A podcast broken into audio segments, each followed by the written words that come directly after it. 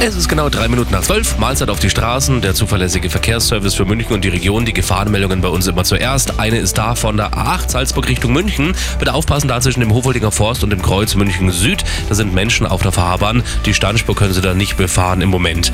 Dann die weiteren Meldungen. Die A9 München Richtung Nürnberg zwischen Garching Nord und Allershausen Stau. 20 Minuten dauert es länger. Und die Gegenrichtung, die A9 Nürnberg Richtung München. Also zunächst mal ein Unfall passiert zwischen Manching und Langenbruck. Die Standspur ist blockiert und dann im weiteren Verlauf Richtung München zwischen dem Dreikolledau und dem Kreuz Neufahren Stau. Sie verlieren eine gute halbe Stunde.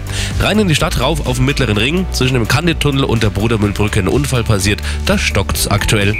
Der Verkehr präsentiert von Kirsch